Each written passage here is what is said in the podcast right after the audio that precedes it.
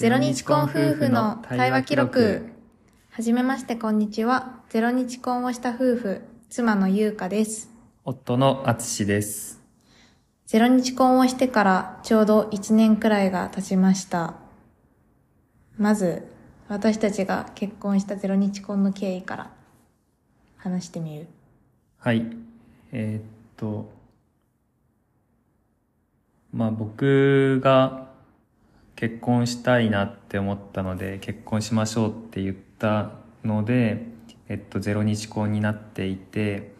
っと、1年が経ったって話をしたんですけど、えっと、それを伝えたのが8月で、入籍したのが3ヶ月後の11月で1年が経っています。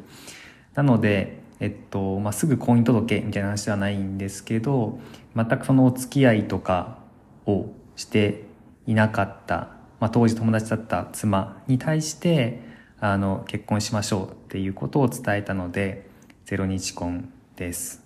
はい。もともと旅仲間、料理仲間で、一緒に、その前も20泊ぐらい、二人でじゃなくてみんなでなんですけど、いろんなとこに行ったりとかはしていて、で、なんならその、プロポーズしてくれる5ヶ月前に私は一回告白して振られてるっていう関係だったんですけど、急にプロポーズしてくれて、そっからいろいろ進めて、婚姻届を出したのが去年の11月。なので1年が経ちました。はい。で、えっと、まあ、この1年間っていうのも、あの、すごく2人の変化っていうのは大きくて、えっと、まあ、一緒に住み始めたのも11月にあの婚姻届を出した、出した後で3ヶ月後の1月から、まあ、2人で生活を始めていて、なのでもう友達から、あの、まあ、お付き合いの期間みたいな話で言うと3ヶ月でうん。入籍しているので、本当にその20泊しているとはいえ知らないこととか2人での時間っていうのは本当になかったので知らないことばっかりですごくその価値観のすり合わせとかあのまあ人生の価値観のすり合わせっていうのはできていたので結婚はしたんですけどその生活の価値観とかなんかまあ家事とか仕事観であったりだとか、まあ、子供とかなんかそういうのをこうすり合わせを、まあ、たくさんする一年でした。だから、まあ、ゼロ日婚だったっていうのもあり、最初に、まず結婚するときに、二人でそういう話し合いをするの大事だよねって、あつしがいろいろ調べて、ツール、世にはいろんなツールあるんですよ、世の中。っていうのを集めて持ってきてくれて、で、特に私たちの中で大きいのが、夫婦会議っていうものがあって、夫婦会議ノートっていうもう、ノートとしてツールが出されてるんですけど、ちゃんと、こう、ただ話そうじゃなくて、ノートを使って二人で向き合って、ただの会話じゃなくて対話をするっていうところを大事にしている夫婦会議っていうものを、この一年間特にやってきています。うん、なんでなんか客観的に見た時に勢いみたいなのはすごいうんある感じだと思うんですけど 実際結婚してからのやってることっていうのはなんか手堅いというか地道だね。地道にめちゃめちゃ堅実的にこう一個ずつ積み重ねていっ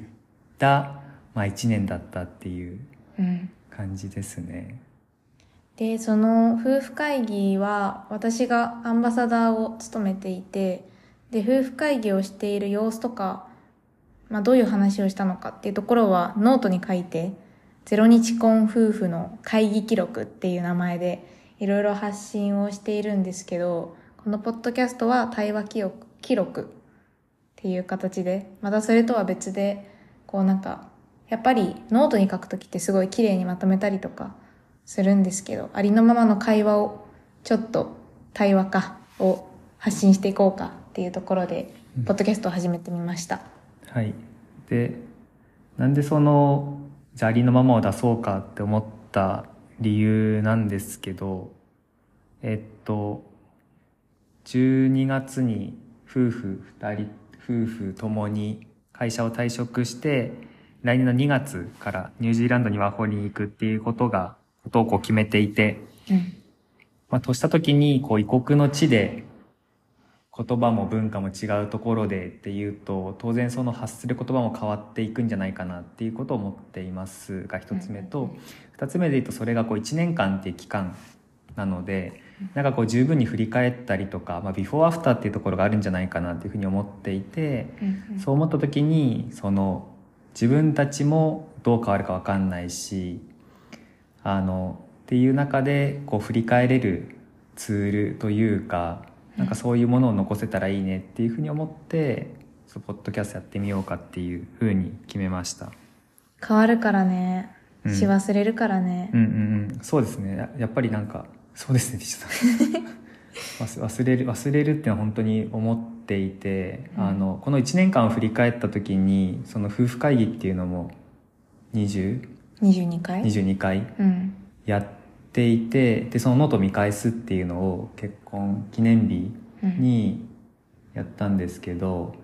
やっぱり見返してああ当時こういう気持ちだったねみたいなうん。ものが思い返されていてやっぱ人って忘れるなみたいなのを思ったので。ね。うん。こんな感じだったんだみたいなのあるもんね。うん。なんか忘れてもいいんだけどなんかそれを例えば子供に伝える時ってやっぱりその人ってその成長の過程とかがあってその考えになってるのに、うん。なんかじゃあこうこういうなんだろうか回答ですとかうん。こう思ってますみたいなことをこう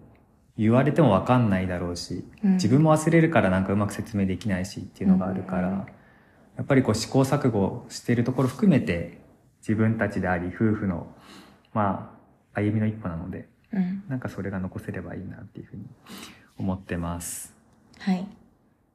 でそのニュージーランドに行くのは2月からなんですけど、はい、今は11月11月。ちょっと早めにポッドキャストを始めてみようかっていうのでうんうん。いきなりね向こうでやってみるっていうのもちょっと不安だしまあその前に私たち自身のこととかまあその前にドミニカに行ったりする予定もあったりするのでうん。それ以外のことも前々から残しうんておければなと思って始めました、そうですね。まあ行くのが2月なんですけど、11月がから我々が2年目になるので、うんまあ2年目の一個の記録としてっていうところで始めて、始めています。はい、はい。えーなんで2人でサラリーマン会社辞めてワーホリ行くかみたいなとこなんですけど今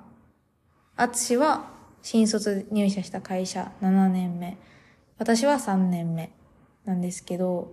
まあこれまでは私たちそれぞれの人生があって、まあ、自分の人生を歩んできたんですけどなんか結婚してすごいこう2人の人生が始まったみたいな新しいスタートみたいな感覚がすごくあって、で、そうなった時に、じゃあこの先どういう世界を歩んでいきたいのかとか、なんかどういうところに私たちなりのこういいねって思える価値観とかがあるのかみたいなところを、なんか一回二人で見つめる時間があってもいいよねっていうのが、なんか一番大きいワーホリの目的かなと思ってます。うん。そうですね。はい。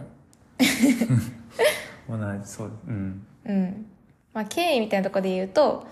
あの、今、私たち東京に住んでるんですけど、うん。子育てを見据えたときに、まあ、なんか将来的には、こう、自然があるところ、もう少しこう、田舎の方で、うん。で、まあ、仲間たちと一緒に子育てをしたいっていう気持ちもすごくあって、うん。で、多分ずっと東京にはいないだろうなっていう未来はなんとなく見えてる中で、で、今は東京の会社に勤めてるんですけど、いつかは転職しなきゃって考えて、まあ、女性なので子供を産むタイミングとかもいろいろ踏まえた時に、じゃあ早めに転職しとくかと思って私は転職活動をしてたんですね。うん。でもやっぱり転職って仕事選ぶって時はすごい人生の大きな選択で、その中で、なんか自分が選ぶ軸とかがまだあんまり明確じゃないというか、将来どう、どういう風に歩みたいっていうのが結構ぼんやりしてるから、なかなか選びづらいなみたいなところはなんとなく感じていて、で、その時、アツシは結構仕事に追われて忙しくて、結構疲れてて、みたいな状態はい。だった時に無人島に行きました。うん。でその無人島はそれも、まあ、旅仲間料理仲間あ料理仲間じゃない。旅仲間の友人が企画してくれた無人島企画なんですけどすっごい暇でうんずっと喋ってたよね。うんうんうん喋ってた。でなんか海辺で2人でずっと話すみたいな機会結構あってうんそこでなんかワーホリ行く行く人がいてでその人たちの話を聞いて私たちも行ってみる？って考え始めてえ結構現実的にありかもってワーホリに行く未来を2人で話し始めたらうん。ハマったんだよねなんか。しっくりきた。うんうんこれまでもワーホリの話したことあったよね？うんわーってうん。まあなんかワクワク度合いが高いみたいなそのタイミン感グが。覚が、うん。あいや無人島で話した時のはいはいはい。感覚がワクワク度合いが高くて、うん。でまあみんなもこう肯定してくれてみうんうんたいな、うん。無人島に来てたメンバーなのでなんか旅人とかワーホリ行ったことある人とかも結構いてすごいいいじゃんってみんな言ってくれてね。うん。まあでも蓋開けるとその、僕はもうその有給が余ってるので、退職日は、あの、年末なんですけど、まあね、今有給消化期間中で退職はしていて、なんであの、会社の人にも伝えてはいるんですけど、すごく夫婦でワーホリ行くっていうことに対して、あの、ポジティブな見ばっかりで、うん。いいいいねみたいなすごい楽しそうみたいな羨ましいみたいな人とかが多くてやっぱりそれも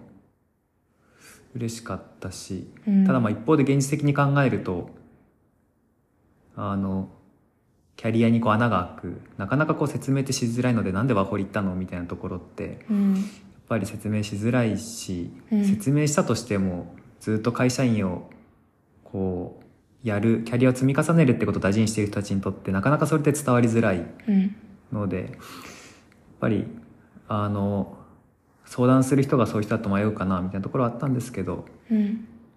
無人島の人は本当に後押ししてくれて、その場で国とかもおおよそ固めて。うん。経験者がいたからね。うんうん。あそうなんでニュージーは結構聞かれない？ああ。聞かれない？私めっちゃ聞かれるんだけど。言ってる人の数かもしれない。ああ。なんでニュージーかっていうと、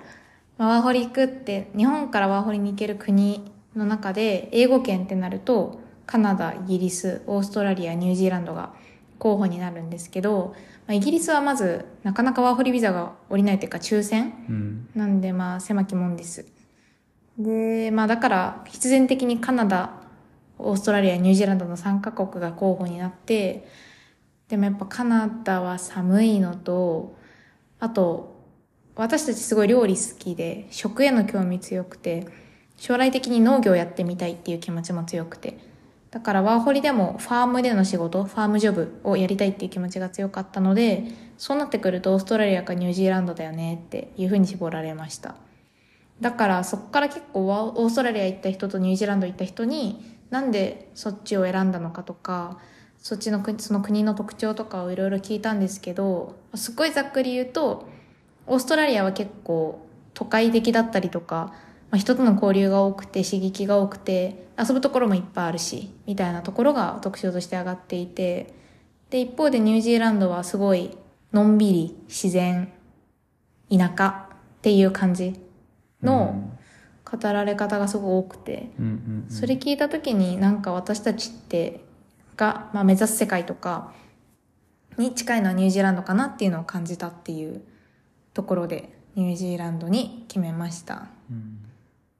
ね、でもすごいニュージーランド行くっていうとめっちゃいい国らしいねとか、うん。友達が行ってすごいいいって言ってるよとかって言われる。うんまあ、やっぱり行ってみてどう感じるのかみたいなところとか、まあ、ニュージーランドって言ってもやっぱり旅行とかでも行った場所うん。国の中でもその行った場所とかそこで関わった人によって国の印象ってそうだね。あのき決まってくるというかと思うので、んん言うとなんかその中でもあの僕らあの車を買ってうん。うん。移動しながらうん。バンライフみたいなことをしながらあの1年間暮らそうと思ってるのでうん。なんかその中でニュージーランドの中でもやっぱり会うところとかうん。っていうところがあると思うので、うん。なんかその言語化とかっていうところが楽しみですね。だね。うん。結構北島と南島でも違うとかって話聞くしね,、うん。あそうあのどこに行くのとも聞かれるんですけどね。車でね。そうそうそう、ニュージーランド広いけどあの季節によってうん。冬は暖かいとこ夏はん、うん、夏は涼しいところに車で移動しながら、結構ファームジョブって季節で募集が出てたりするのでまあ行く先々で仕事見つけながら暮らしていこうかなと思ってます。うん。楽しみだね。楽しみですね。なんでまあ行く前は言っても給料が入ってくるのでちょっと余裕な感じあるんですけど向こう行って全然仕事が見つかんなくて 明らかに声色がこう落ちているみたいなところもあるかもしれないんですけどなんかまあそれ含めてうん。楽しみだなっていうふうには思っていて。うん。なんかやっぱりこう自分の感じ方とかっていうところも変わっていくと思うので。うん。うん。なんかそれをあの自分で受け止めつつ夫婦で乗り越えられたらなっていうふうに思ってます。そんな葛藤のいろいろもポッドキャストに残していければなと思うのでうん。向こう行ったらなんか外でさ収録して鳥の声入ってみたいなのやりたいね。ああまあそう,、うん、そそういうのがやっぱりいいいいところだよね。ね。うん。はい。なんかどんだけの頻度で発信するかとかわかんないけど気が乗った時に興味のある回を聞いてくれる人がいたらいいなって思ってます。はいじゃあ初回はこんな感じではい。良いでしょうか？はい。はい。ではまた。